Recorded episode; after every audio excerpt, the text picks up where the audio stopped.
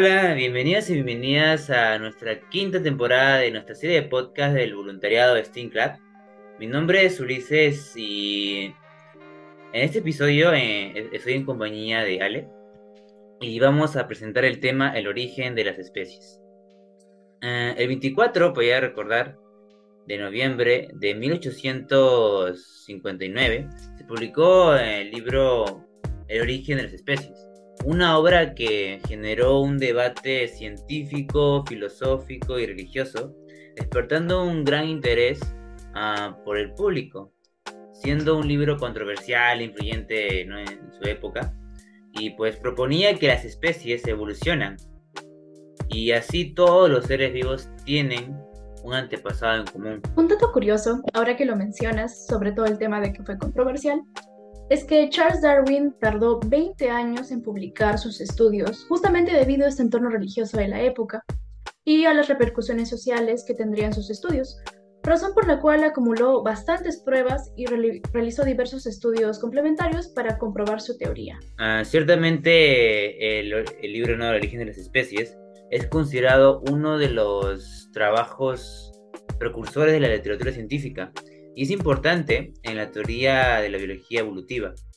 Y pues, para empezar, para dar contexto, ¿no? ¿Puedes contarme quién fue ese Charles Darwin? Claro.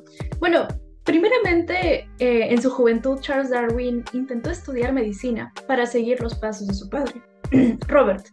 En 1825, se fue junto a su hermano mayor a estudiar a la Universidad de Edimburgo durante dos años sin embargo, no terminó la carrera.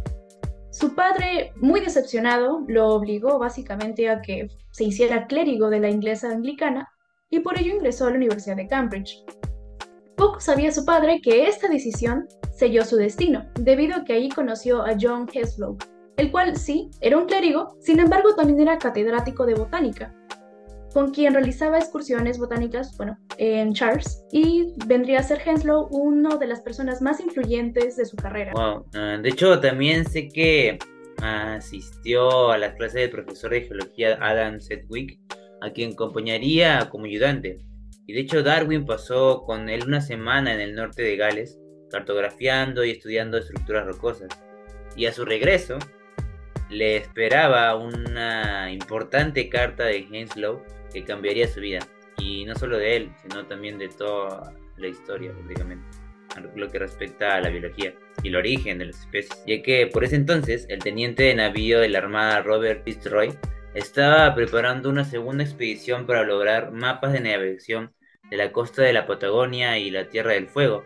Y pues Henslow pensó en Darwin para la recolección de muestras y le escribió, pidiéndole unirse a la expedición naval, cosa que pues Charles Darwin estaba muy encantado prácticamente por la propuesta. Hablando de eso, ¿sabes algo de cómo, cómo fue su viaje? O sea, ¿cómo lo tomaron de sus padres? Eh, lamentablemente su viaje no comenzó del todo bien, debido a que su padre realmente no estaba muy de acuerdo con el rumbo que estaba tomando su vida. Sin embargo, fue su tío que, bueno, fue un famoso industrial de cerámicas que logró convencer a su padre de esta gran oportunidad. Así fue que Charles, eh, a sus 22 años, fue elegido naturalista del Beagle sin, sin remuneración alguna. Sin embargo, su padre, más convencido, eh, le pagó todo el viaje e incluso le proporcionó un criado como su ayudante.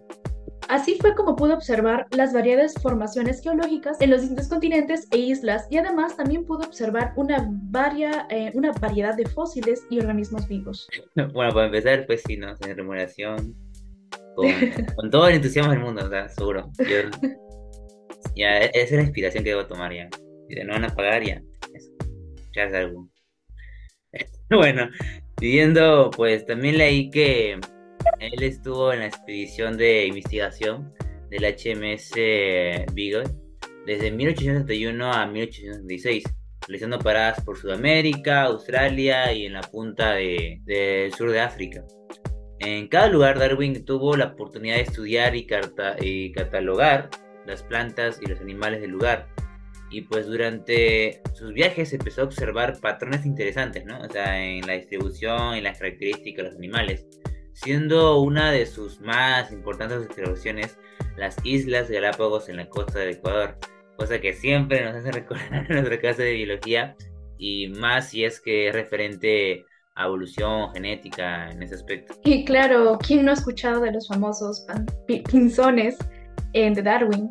se cuenta de que Darwin llegó a las islas cercanas a las Galápagos y se dio cuenta de que tenían especies similares, pero no idénticas, de pinzones. Además, observó que cada especie de pinzón era adecuada para su ambiente. Por ejemplo, las especies que comían semillas grandes tenían unos picos muy grandes y duros, mientras que las que consumían insectos presentaban picos delgados y muy puntiagudos. Aquí pudo ser esta pequeña hipótesis de que dependiendo de cada alimento, aunque sea el mismo pinzón, va a variar su morfología, concluyendo que así en que los pinzones de las Islas Galápagos eran similares a las especies que se encontraban en la parte continental del Ecuador, pero igualmente eran distintas a las del resto del mundo, por lo cual pudo asumir que hay cierta relación entre estas especies. Y eso también me lleva a preguntar, eh, Ulises, ¿sabes exactamente cuál es ese famoso libro del que todos hablan? El libro El origen de las especies, que Darwin expuso su teoría de la evolución,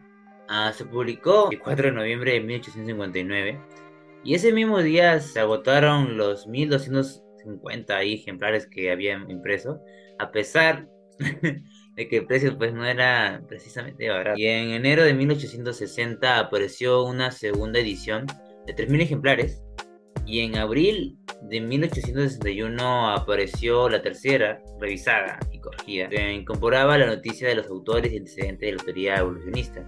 Ya finalmente, ¿no? Ya en 1872 se publicó la sexta y definitiva edición con un nuevo capítulo dedicado, ¿no? A esos haters de la época. Que está dedicado ¿no? a las objeciones expuestas contra la teoría. ¿no? ¿En qué consiste en sí la teoría de evolución? ¿no? O sea, de lo que en sí trata el, libro, ¿no? En esa teoría se explica que los seres vivos comparten un ancestro en común y que a lo largo de su vida estos van cambiando durante el tiempo.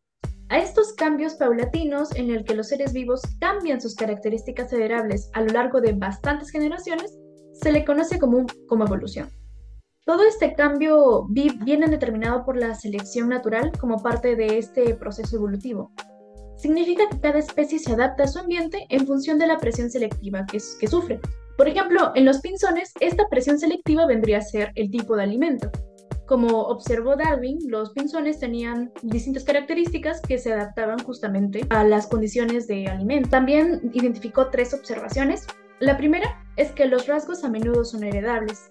En los seres vivos muchas características pasan de padres a hijos. Esto también se aplica a nosotros, los humanos. La segunda es que se produce más descendencia de la que puede sobrevivir.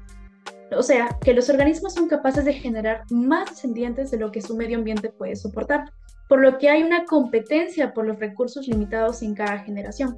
O sea, acá se aplica la de el más apto termina sobreviviendo. Y finalmente es que la descendencia va a variar en estos rasgos heredables.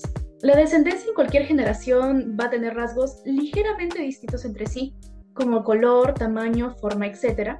Y esto también se puede ligar a experiencias pasadas de sus antecesores y muchas de esas características van a ser transmitidas. Importante, ya, ya que fue un precedente importante para la historia y en cómo nació la biología actual, ¿no? En relación pues a temas de genética y así. Incluso se puede aplicar a la medicina actual, así que sí, es un tema muy importante. La teoría de la evolución pues junto a la selección natural permitió explicar los patrones que en sí vio Darwin, ¿no? Durante sus viajes, como fueron los pinzones de las Islas Galápagos, ya que si los grupos de pinzones habían estado aislados en islas separadas durante muchas generaciones, cada grupo se habría visto expuesto a un ambiente diferente en el cual se habían transmitido distintos rasgos heredables, como los diferentes tamaños y formas de los picos para aprovechar distintas fuentes de alimento. Bueno, ya nos despedimos con la siguiente frase, antes de ya hacer el cierre final, que no es el más fuerte de las especies el que sobrevive,